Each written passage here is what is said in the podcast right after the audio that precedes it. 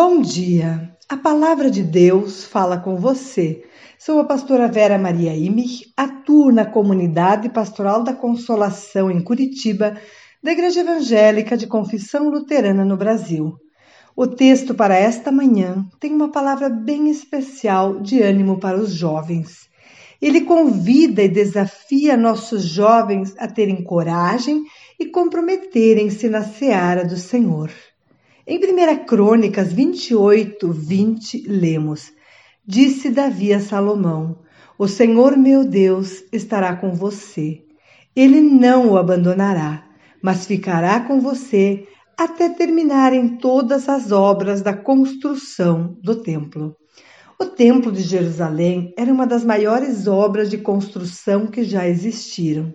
Deveria ficar perfeita, magnífica e ser referência em toda a terra, pois seria a casa do verdadeiro Deus. O rei Davi tinha certeza de que Deus abençoaria a construção do templo, mas Salomão era jovem e inexperiente. Será que ele teria coragem para realizar todo o trabalho envolvido na construção? Ou será que ele não aceitaria o desafio devido à sua juventude e inexperiência. Teria ele coragem de levar seu projeto adiante, mesmo diante das dificuldades? Salomão deve ter aprendido com o exemplo de seu pai, Davi, que desde a sua juventude foi corajoso, destemido e temente a Deus.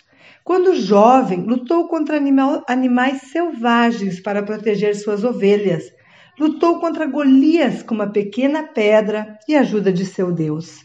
Portanto, o exemplo e o incentivo do pai seriam decisivos para mantê-lo corajoso e animado frente ao projeto. Mas não somente isso, todos somos inexperientes até nos lançarmos e adquirirmos experiência, e este era o grande desafio de sua vida ele não precisava ir à frente do projeto sozinho. Deus estava com ele. Davi lembra Salomão de que Deus o acompanhará em todo o seu projeto, até terminar a obra. Estas palavras de pai para filho ficam gravadas em seu coração. Não confiar somente em sua coragem e força, mas em Deus. Gravar estas palavras na mente e no coração. Eis o convite para você, jovem. Deixe-se desafiar para trabalhar na seara do Senhor, em seus ministérios, grupos e obras.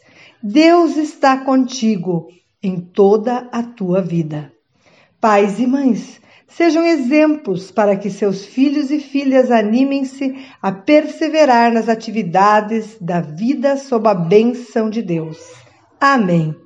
Oremos. Querido Deus, damos-te graças pelo dia e pela vida de nossos jovens, que, qual Salomão, não se acovardam em servir-te com amor e constância. Damos-te graças pelos pais e mães que são exemplo e indicam o caminho do Senhor. Amém.